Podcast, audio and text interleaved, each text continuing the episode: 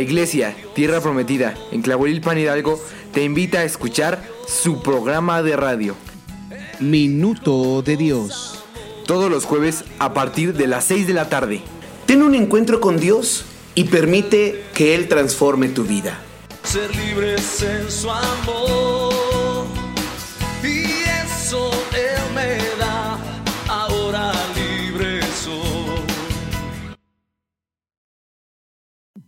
Minuto de Dios.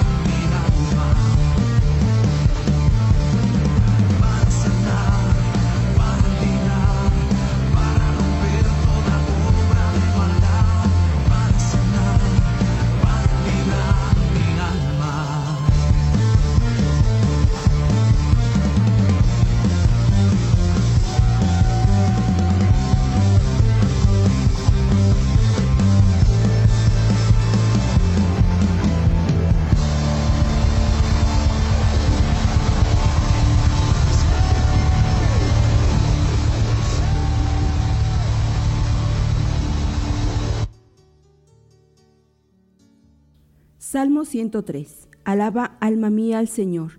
Alabe todo mi ser su santo nombre. Alaba alma mía al Señor. Y no olvides ninguno de sus beneficios. Él perdona todos tus pecados y sana todas tus dolencias. Él rescata tu vida del sepulcro y te cubre de amor y compasión. Él colma de, bienes tu vida y te rejuvenece como a las águilas. El Señor hace justicia y defiende a todos los oprimidos. Dio a conocer sus caminos a Moisés, reveló sus obras al pueblo de Israel.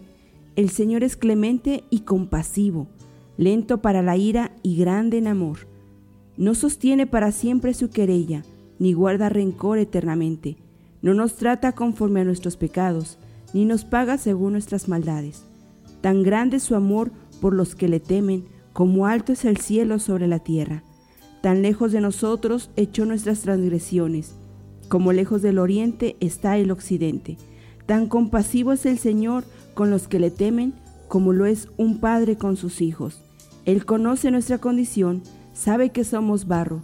El hombre es como la hierba, sus días florecen como la flor del campo, sacudida por el viento. Desaparece sin dejar rastro alguno, pero el amor del Señor es eterno y siempre está con los que le temen. Su justicia está con los hijos de sus hijos, con los que cumplen su pacto, y se acuerda de sus preceptos, para ponerlos por obra. El Señor ha establecido su trono en el cielo, su reinado domina sobre todos. Alaben al Señor ustedes sus ángeles, paladines que ejecutan su palabra y obedecen su mandato.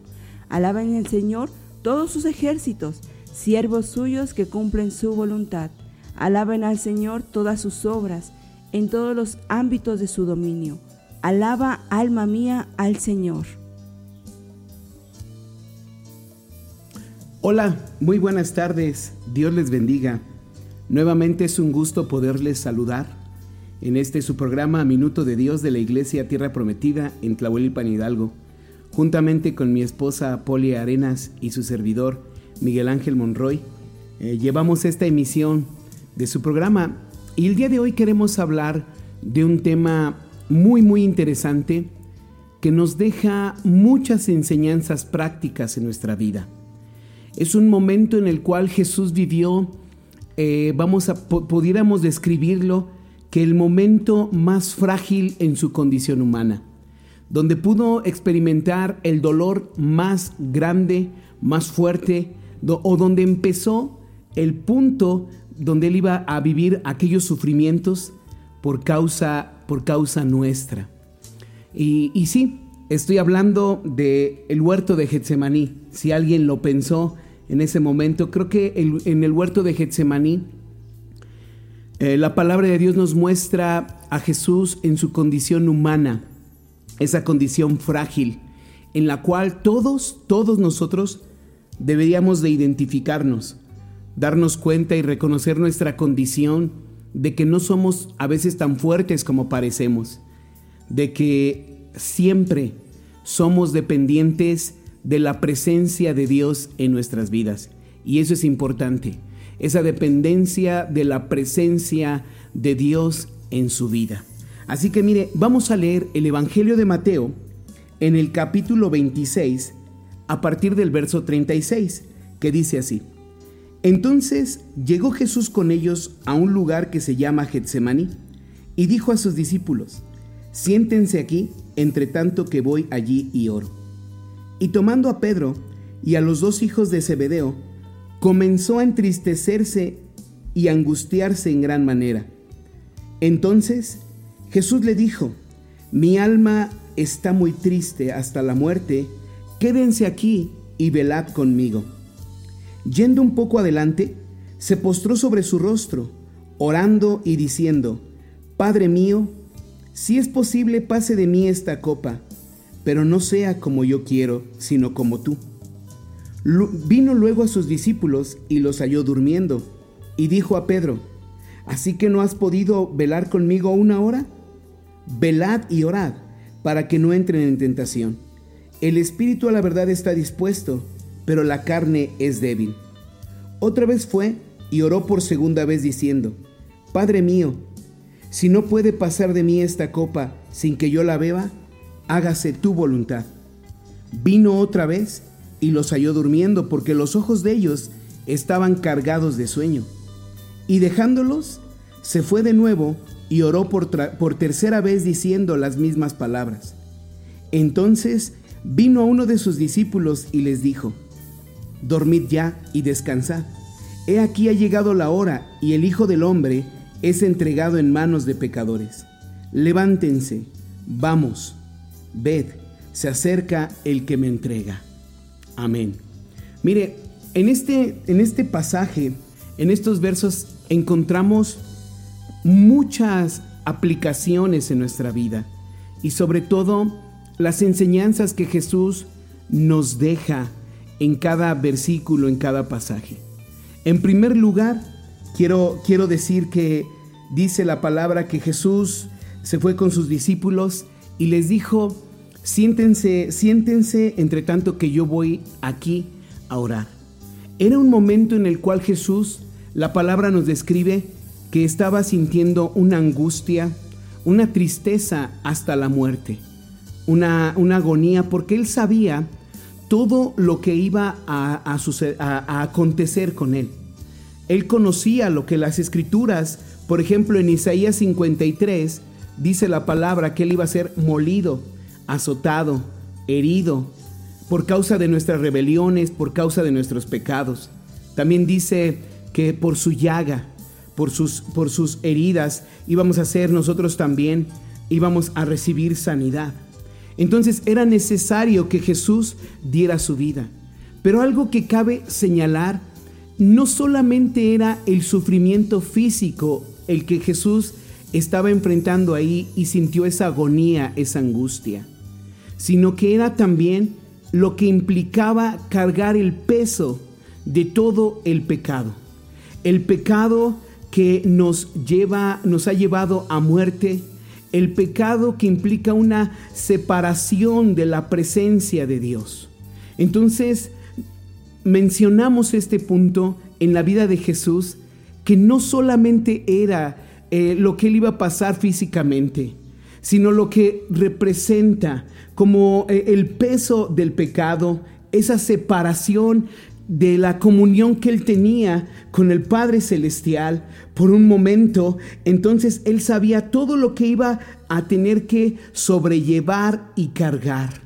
Yo quisiera que usted y yo uh, meditáramos un momento en, en, esa, en ese punto en la vida de Jesús. Pero como decía en un principio, nos lleva a, a ver a, a Jesús en su condición humana, en su condición, todo lo que él tenía que llevar, pero lo que implicaba una separación con su Padre, el peso de nuestros pecados, de nuestra condición. Él sintió toda esa angustia en su corazón.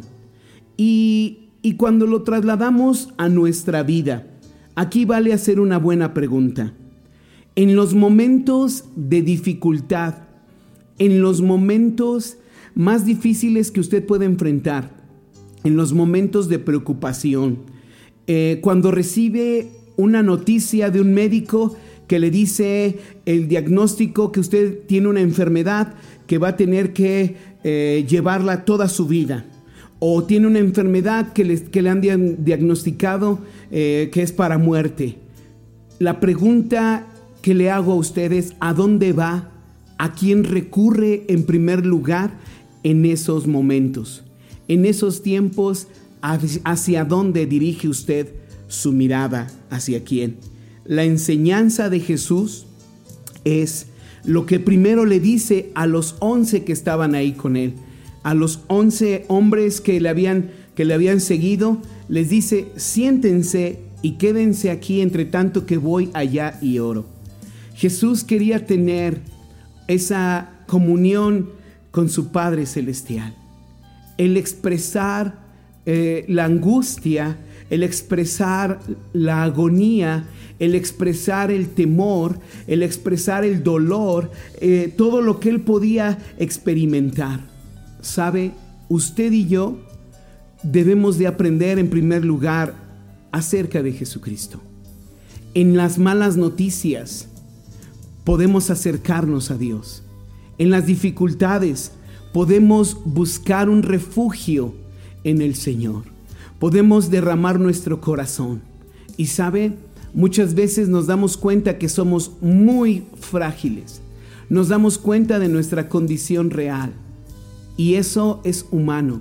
Es humano sentir miedo. Es humano preocuparse.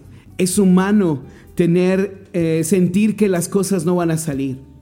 Pero es de un hijo de Dios o es, de- de- o es la voluntad de Dios que en medio de esas aflicciones, en medio de esas necesidades, busquemos en primer lugar la presencia del Señor. Sí, había esa, estaba Jesús conviviendo, co- estaba con los apóstoles, pero era necesario que Jesús se apartara un poco. Sabe, a veces usted y yo tenemos que dejar de hacer algunas cosas momentáneamente y buscar eh, diligentemente la presencia de Dios buscar diligentemente una respuesta de parte de Dios. Quizás hoy usted está escuchando y está pasando por momentos de dificultad y necesita una respuesta de parte de Dios. Le animo, le invito a que miremos este ejemplo de Jesús y que busquemos, que dejemos a un lado aquellas cosas eh, o aquellas situaciones que podemos estar viviendo y buscar un momento en intimidad en esa cercanía para con Dios y decirle al Señor, Señor, te necesito.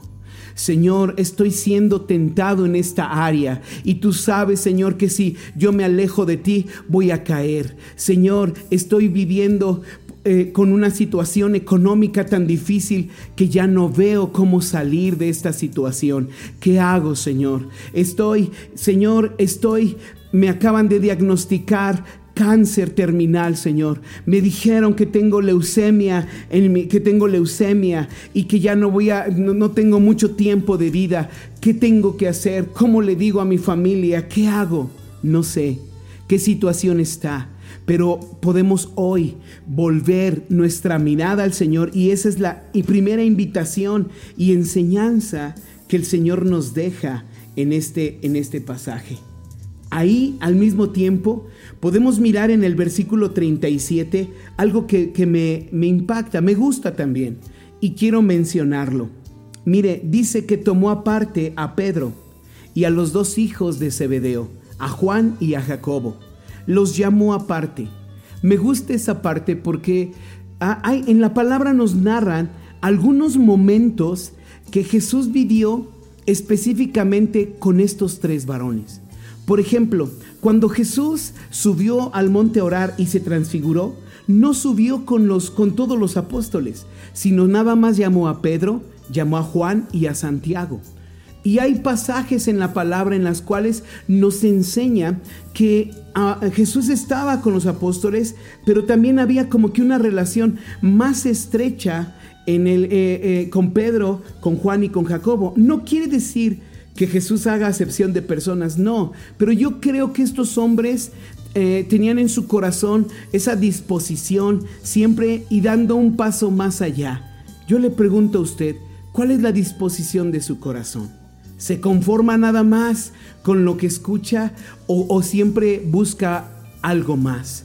Mire, pienso cuando Pedro, cuando Jesús vino eh, eh, en la madrugada en el lago y, y- todos se espantaron porque pensaron que habían visto un fantasma y Pedro le dijo a Jesús, si eres tú, manda que yo camine sobre el agua. Y dice la palabra que Pedro comenzó a caminar sobre el agua, aunque después sintió miedo y comenzó a hundirse. Y, y podríamos pensar, ah, pues sintió miedo y se hundió y ya no caminó. Pero esa iniciativa o esa, e- ese punto en el corazón de Pedro lo llevaba a hacer cosas aún a pesar de equivocarse. Por eso le pregunto a usted, ¿cómo está o, o qué disposición tenemos para con las cosas de Dios? Y me encanta ver eso. Entonces eso hizo que, que hubiese una relación más, como que más estrecha con, con ellos. Y Jesús les dijo a ellos tres, les manifestó la condición en la que él estaba. Él les manifestó cómo, cómo lo, lo- que él estaba experimentando, esa tristeza, esa agonía que él, que él iba a vivir o que estaba ya experimentando ese dolor y lo dijo a ellos.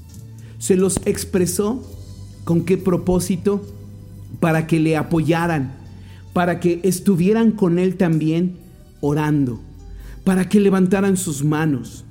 Y, y sabe, hay momentos en nuestra vida, hay momentos en nuestro caminar que usted y yo necesitamos de aquellas personas que son maduras en la fe, de aquellas personas que, que realmente eh, usted puede confiar alguna situación muy personal, alguna situación que usted puede abrir su corazón y le está pidiendo eh, que ore por usted. Qué malo es cuando hay alguien que abre su corazón y le confía una situación personal pidiéndole un apoyo en oración.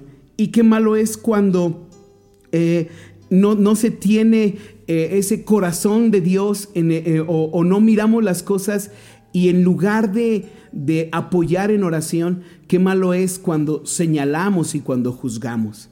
Imagínese por un momento a, a Pedro, a Juan y, a Santiago diciéndole, pues no que eres el Hijo de Dios, no que eres diosa, porque como cristianos no debemos de sentir miedo.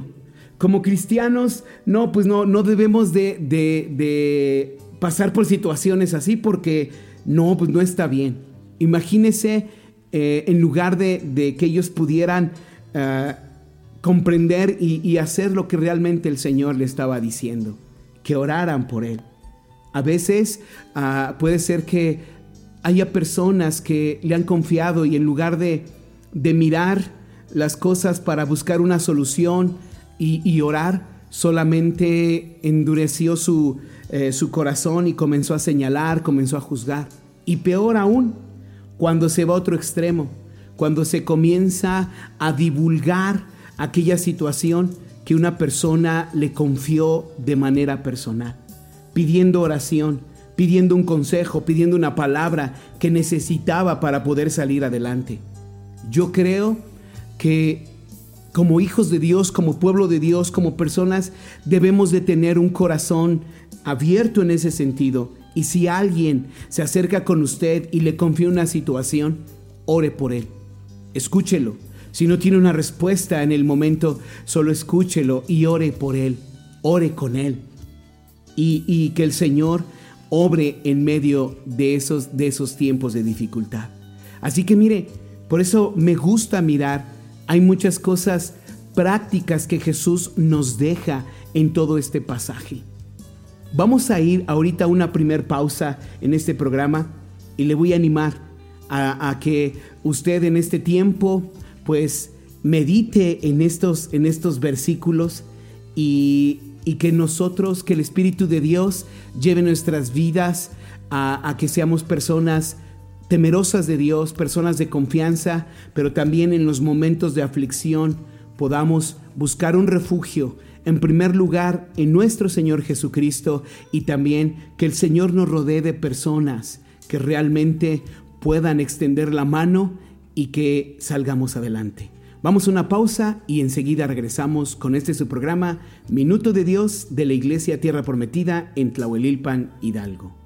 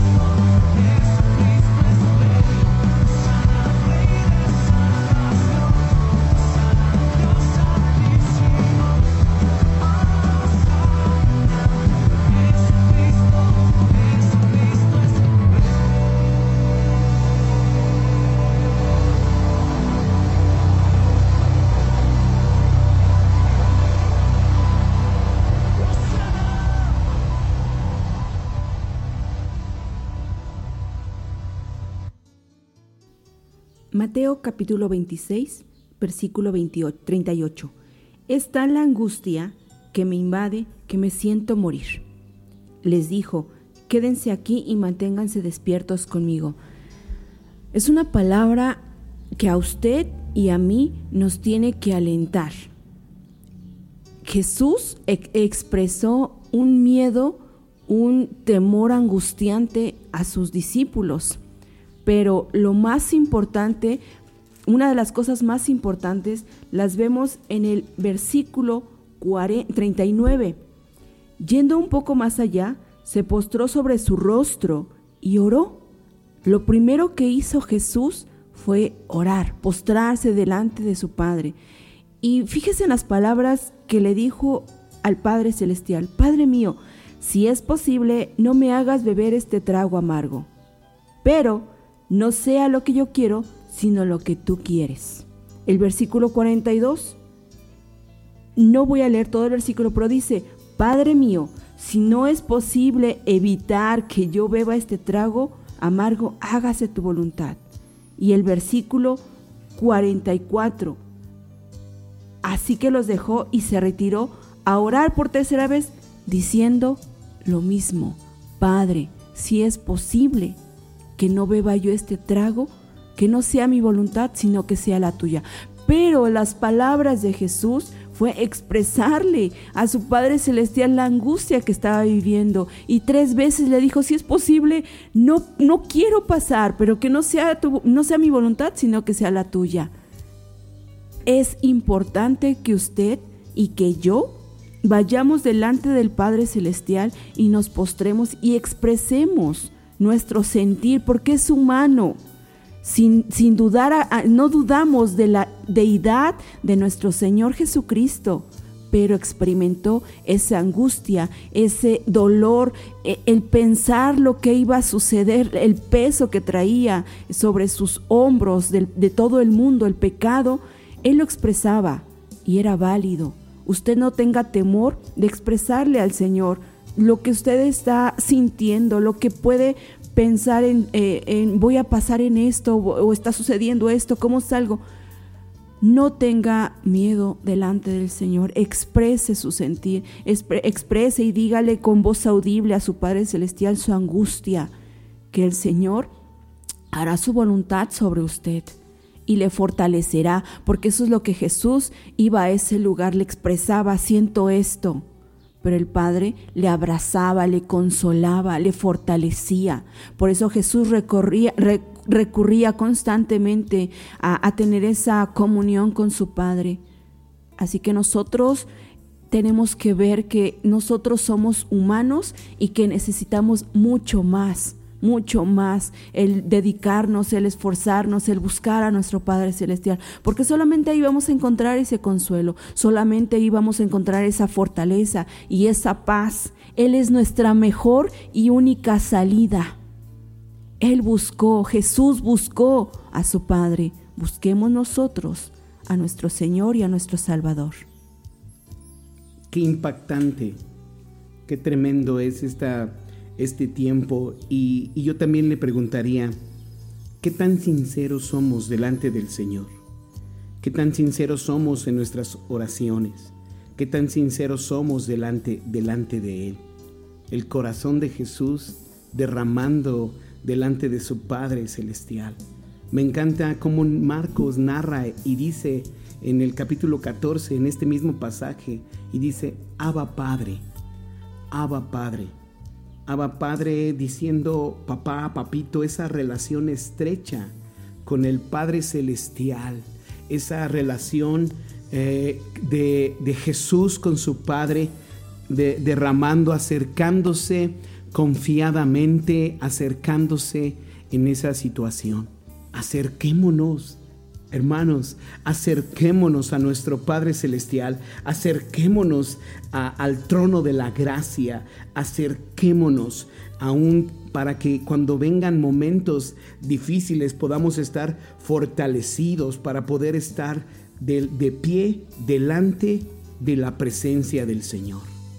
Pero en este mismo texto encontramos también una enseñanza muy importante, muy, muy importante. Mire, quiero leerle en el libro de Hebreos, en el capítulo 5, cómo el autor de Hebreos describe ese momento que vivió nuestro Señor Jesucristo. Esa condición, como lo describíamos en un principio, y lo dice la palabra, en los días de su carne. Cristo en los días de su carne. Dice en el capítulo 5, en el versículo 7, dice así, y Cristo en los días de su carne, ofreciendo ruegos y súplicas con gran clamor y lágrimas al que le podía librar de la muerte, dice la palabra, fue oído a causa de su temor reverente. Y aunque era hijo, escuche esto, por lo que padeció, dice la palabra, aprendió la obediencia. Y habiendo sido perfeccionado, vino a ser autor de eterna salvación para todos los que le obedecen. Mire, aquí resalta el autor de Hebreos una parte muy importante, la obediencia. Jesús sabía que el Padre tenía poder de, de librarle de ese trago amargo, pero Jesús mismo, el Hijo de Dios, aprendió, dice la palabra, la obediencia. Mire, déjeme decírselo de esta manera. En muchas ocasiones, usted y yo hemos orado a Dios queriendo que Dios haga nuestra voluntad. Y sabe, eso es un error gravísimo.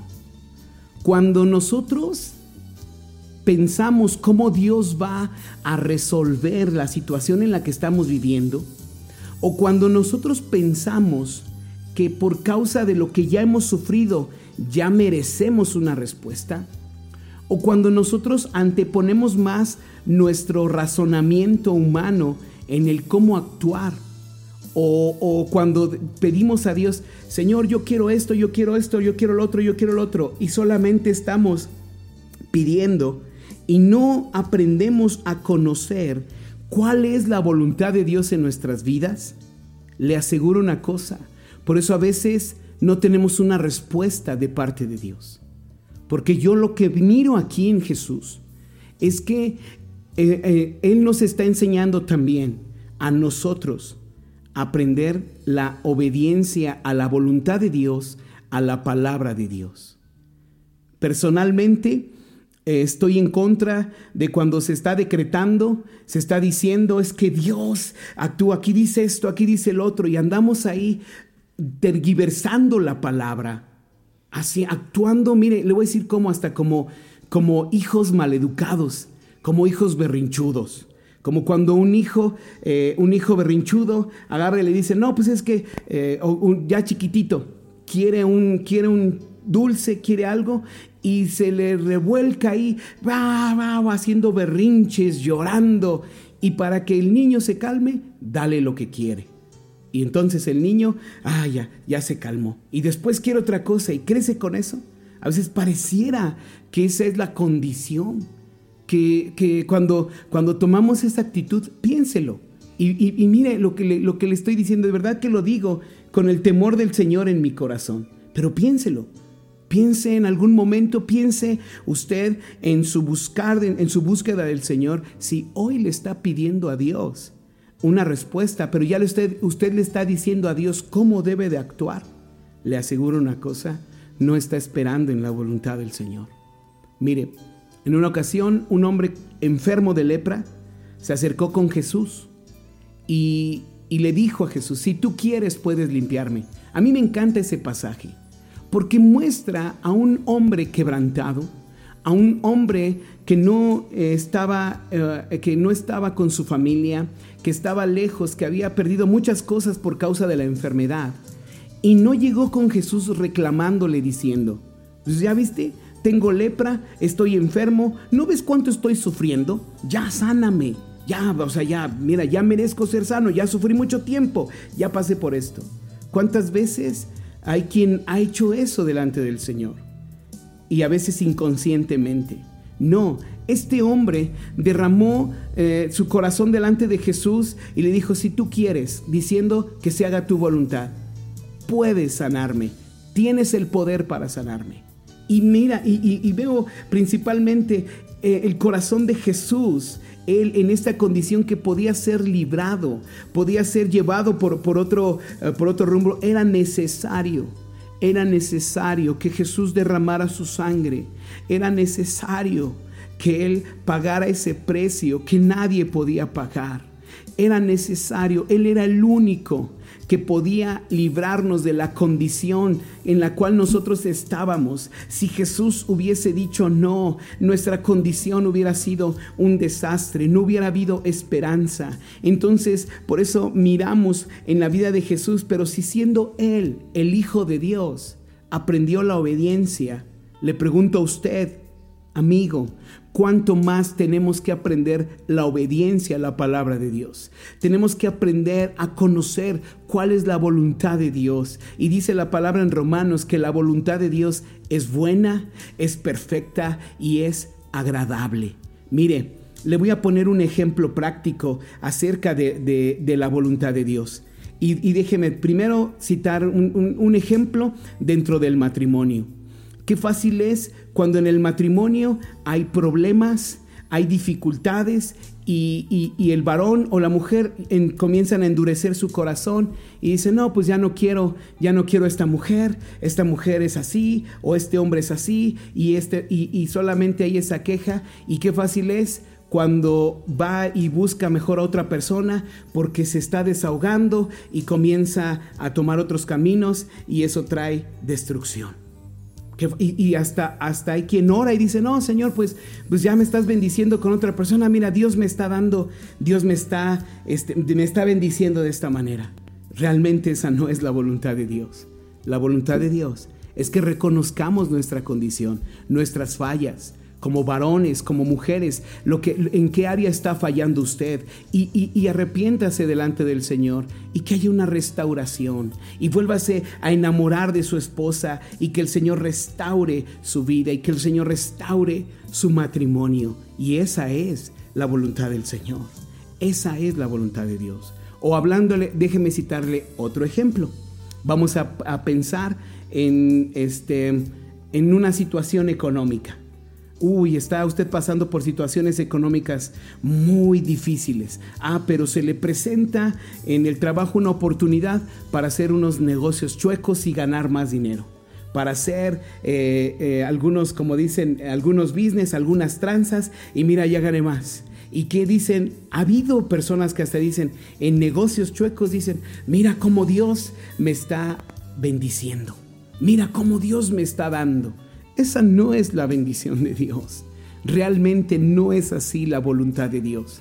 Entonces, a veces llegamos a, desviarnos en nuestra oración, en nuestra búsqueda del Señor y queremos hacer más nuestra voluntad que la voluntad del Señor. Por eso usted y yo tenemos que conocer cuál es la voluntad de Dios hacia nuestras vidas, porque esto también Jesús nos lo enseña. Jesús nos lo, nos lo muestra en ese pasaje. Cuando Él dice, pase, Padre mío, si es posible, pasa de mí esta copa, pero que no se haga lo que yo quiero, sino que se haga tu voluntad. ¿Sabe? Usted y yo tenemos que aprender a orar aceptando cuál es la voluntad de Dios. ¿Y sabe? Dice, dice en Jeremías 29:11 que los planes que Dios tiene para nosotros son planes de bien y no de mal, para darnos el fin que estamos esperando. Realmente el Señor quiere llevarnos con un buen término, con un buen propósito. Otro punto importante que quisiera resaltar en esto. Jesús aquí estaba padeciendo él por obediencia. Él estaba padeciendo por obediencia. Él, él, él, él tenía que pasar por ese trago para, que, para poder a nosotros librarnos. Un trago amargo, un trago en el cual representaba dar su vida completamente y, y, y quizás nosotros nunca vamos a poder comprender todo el sufrimiento que nuestro Señor Jesucristo llevó, eh, llevó este, en la cruz, en su cuerpo, en sí mismo, para podernos, para podernos librar. Y les decía, Él lo padeció por obediencia. Y a veces hay momentos que Dios permite, hermanos, en nuestro caminar, que usted padezca, que usted pase dificultades obedeciendo al Señor.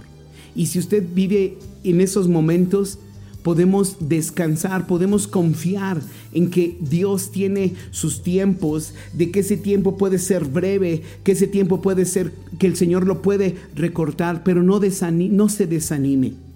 Pero también el, el otro extremo, a veces padecemos, a veces padecemos, pero no por, por hacer lo bueno, no por obedecer, sino padecemos por las consecuencias de nuestras malas decisiones, padecemos por nuestros pecados, padecemos por nuestra condición y después estamos haciéndonos así como que los los afligidos diciendo, no, Señor, pues me estás afligiendo, es que las pruebas están bien durísimas y ya no sé ni cómo salir y ya quítame esta situación. Pero esa condición va a cambiar hasta que nosotros reconozcamos nuestra condición y, miremos delante del Señor y tengamos un arrepentimiento sincero delante de Dios. Esa condición no va a parar hasta que haya un arrepentimiento sincero delante del Señor. Entonces, aquí vemos a Jesús padeciendo, no por desobediencia. Jesús padeciendo en esa obediencia y mire, pronto para pronto para oír, pronto para obedecer. A veces nosotros queremos darle muchas vueltas, muchas vueltas diciendo, no, es que Señor esto así, y es que esto y lo otro. Y, me encanta, me, me impacta ver la vida de Jesús, pero no se haga lo que yo quiero, sino que se haga tu voluntad. ¿Qué tan dispuestos estamos usted y yo a hacer la voluntad de Dios en nuestras vidas? ¿Qué tan dispuestos estamos? Mire, con esto vamos a ir a una pausa más para, para regresar, cerrar y poder orar en este tiempo. Pero medite en ello. ¿Qué tan dispuestos estamos a hacer la voluntad de Dios en nuestras vidas?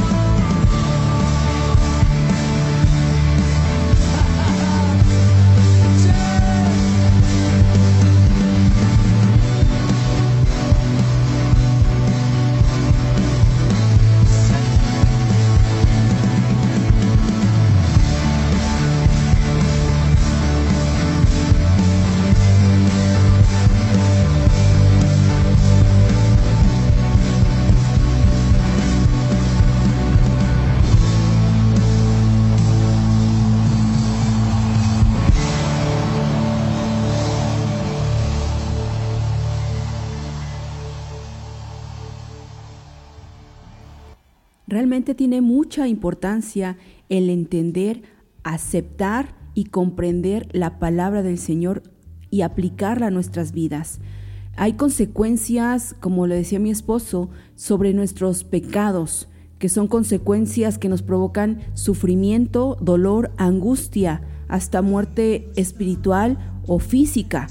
Y tenemos que aceptar que el Señor nos corrige para nuestro bien. Hay, hay una, palabra en el libro de Hebreos capítulo 4, versículo 15 y 16. Porque no tenemos un sumo sacerdote incapaz de compadecerse de nuestras debilidades, sino uno que ha sido tentado en todo de la misma manera que nosotros, aunque sin pecado. Así que acerquémonos confiadamente al trono de gracia para recibir misericordia y hallar la gracia que nos ayude en el momento que más necesitemos. El sufrimiento en nuestras vidas, cuando es de parte del Señor, siempre es para sacar lo mejor de nosotros. De verdad, eso va a hacer que nosotros brillemos delante de Él. Cuando el pecado y la corrección ah, viene hacia nuestras vidas, la corrección a causa del pecado, también es lo mismo. Es para que también seamos mejores. Tenemos que entender bien que las consecuencias son diferentes pero que a final de cuentas vamos a el Señor trata con nuestras vidas. Jesús fue probado, fue humillado. Nosotros somos probados por nuestras consecuencias de nuestros errores, de nuestras maldades. Sin en cambio, Dios es misericordioso y nos entiende perfectamente, porque Él fue humano. Y dice en la palabra, tenemos un sumo sacerdote.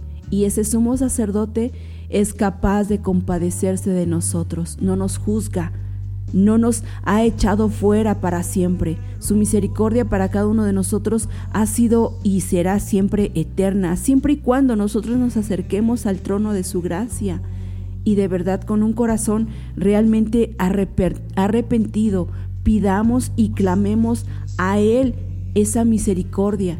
Y dice en su palabra, que es muy cierta, y hallaremos el oportuno socorro, el socorro que nosotros necesitamos, porque su gracia, ese sacrificio que Él hizo por nosotros, es su gracia cubriéndonos con su benevolente amor hacia cada uno de nosotros. Así que no tema acercarse al trono del Señor y postrarse delante de Él, y Él limpiará, enjugará toda lágrima, nos colmará de abrazos y sobre todo de su salvación. Que el Espíritu de Dios llene su vida, que el Espíritu de Dios recorra cada parte de su cuerpo, así como la sangre recorre esas venas, así que el Espíritu de Dios empape, envuelva y recorra. Amado Padre, pedimos tu gracia, Señor, sobre cada una de las vidas del, del que está oyendo, que tu Espíritu Santo avive, que tu Espíritu Santo traiga una comunión de nosotros hacia nuestro Padre Celestial. Trae convicción de nuestros pecados, de nuestros errores y sabemos muy bien que podemos acercarnos a ti y con sinceridad de corazón, de mente, de labios podamos expresarte todo lo que hay y confesar nuestros pecados. Tú eres Dios pero sobre todo nos entiendes porque tú nos formaste, porque tú nos creaste y porque diste esa salvación para nosotros. Hoy reconocemos una vez más que hemos fallado, que hemos pecado, pero agradecemos tanto tu sacrificio, todo tu sufrimiento, tu dolor, tu angustia, esas, esas, ese sudor que tú derramaste al postrarse delante de tu Padre Celestial, eh, sudor de sangre por la angustia que tú experimentaste. Te damos gracias, Señor, por, por cada latigazo, por todo sufrimiento, por toda palabra, Señor, de ofensa hacia ti. Hoy, Señor, reconocemos ese gran amor que tú nos has mostrado en esa cruz. Gracias, Señor, porque tú perfeccionas la obra en nosotros, porque la has iniciado, Señor, y la vas perfeccionando hasta el momento, precioso Padre, que lleguemos delante de ti. Gracias. En el nombre de Cristo Jesús. Amén. Amén y amén. Y eso es lo más precioso, que el Señor no quiere que estemos en la misma condición, sino que Él nos invita a que nos acerquemos confiadamente, a que busquemos su presencia, a que podamos descansar en Él, porque Él viene para librarnos de cualquier situación en la que estemos. Que Dios les bendiga y hasta la próxima.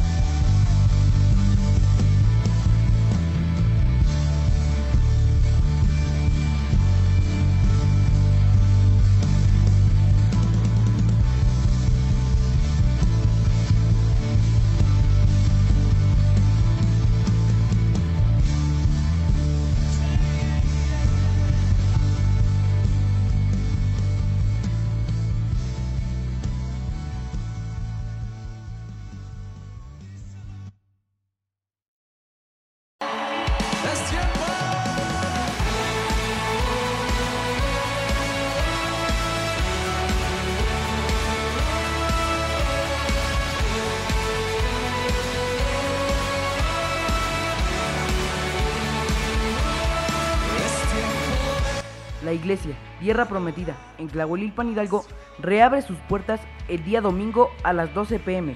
Le invitamos a que este domingo venga con un corazón dispuesto, traiga su Biblia y juntos seguiremos clamando al Señor en estos tiempos que sean de bendición, de visitación, de sanidad y restauración en el nombre de Jesucristo.